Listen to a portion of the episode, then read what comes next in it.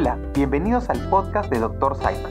Mi nombre es Roberto Somopurcio y en esta oportunidad, gracias a la marca Dr. Simon, especialista en el cuidado del bebé, vamos a tocar temas muy interesantes para la salud de sus hijos. Cuando nuestro bebé llora, podemos perder el control. Hoy vamos a hablar qué hacer con el llanto del bebé.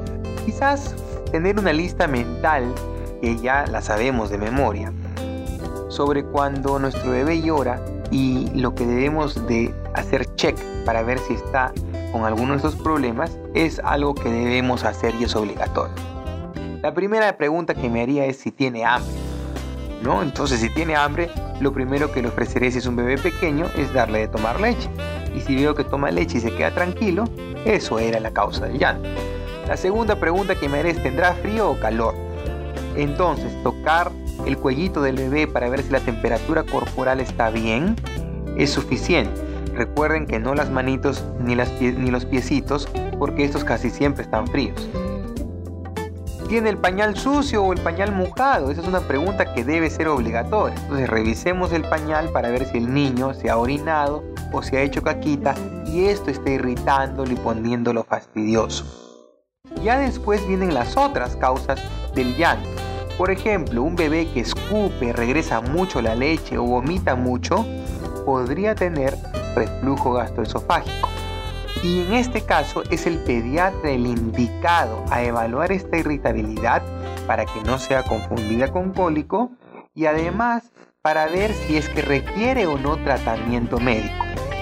Solo en dos condiciones el reflujo requiere tratamiento médico cuando esta mal molestia, este malestar es tan constante que al niño no lo deja comer, no lo deja dormir, o cuando el niño no gana peso.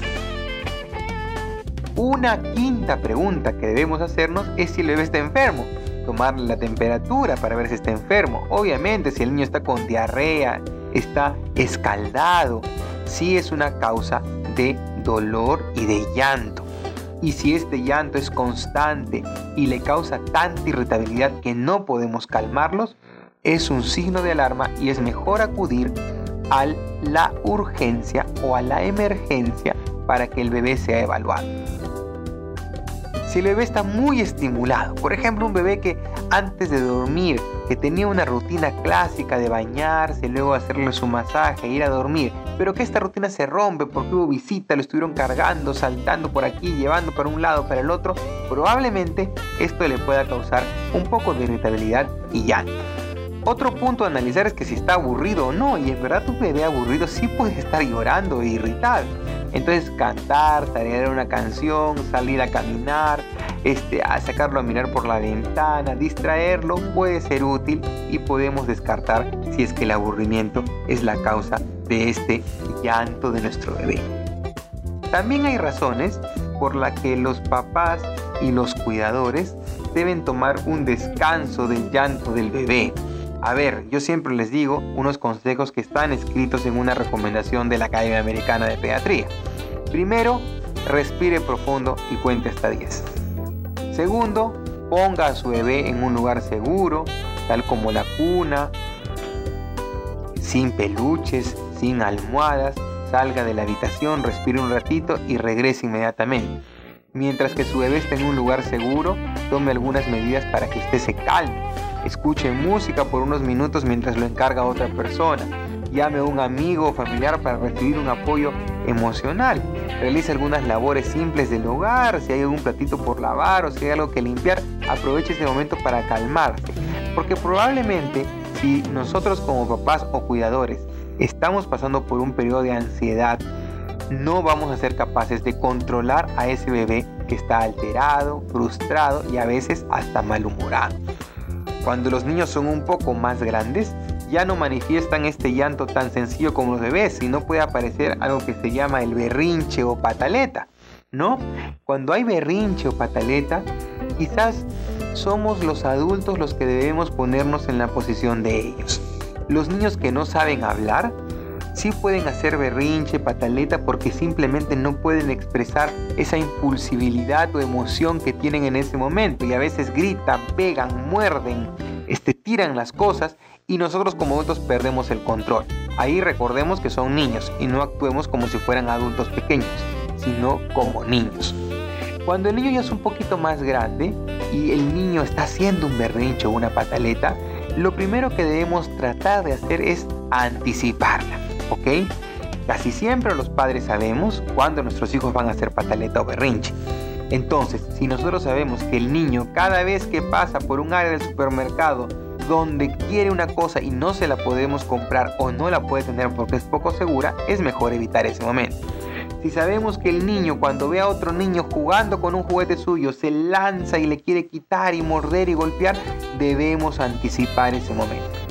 Si ya sucedió y no lo pudimos anticipar, aquí es respirar, respirar y respirar.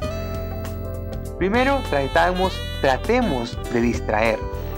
A veces los niños pequeños son fáciles de distraer. Por ejemplo, toque una olla, haga un aplauso, toque una corneta, haga un ruido, dense un volantín. El niño le rompen el estímulo y se olvida de lo que le estaba llamando la atención. Otra estrategia, por ejemplo, es si el niño requiere o quiere algún objeto que es seguro, obviamente no un cuchillo, se lo podemos dar por unos segundos. No se está malcriando, odio esa palabra, ni se está mal acostumbrando, ni nos está manipulando. Démosle por unos segundos ese objeto que quiere, busquemos una distracción y desaparezcamos el objeto que no queremos que toque. Eso sí, si va a coger un enchufe, si va a coger un cuchillo, si va a cruzar la pista, sí vale la pena decir un no y reservemos estos nos para estos momentos.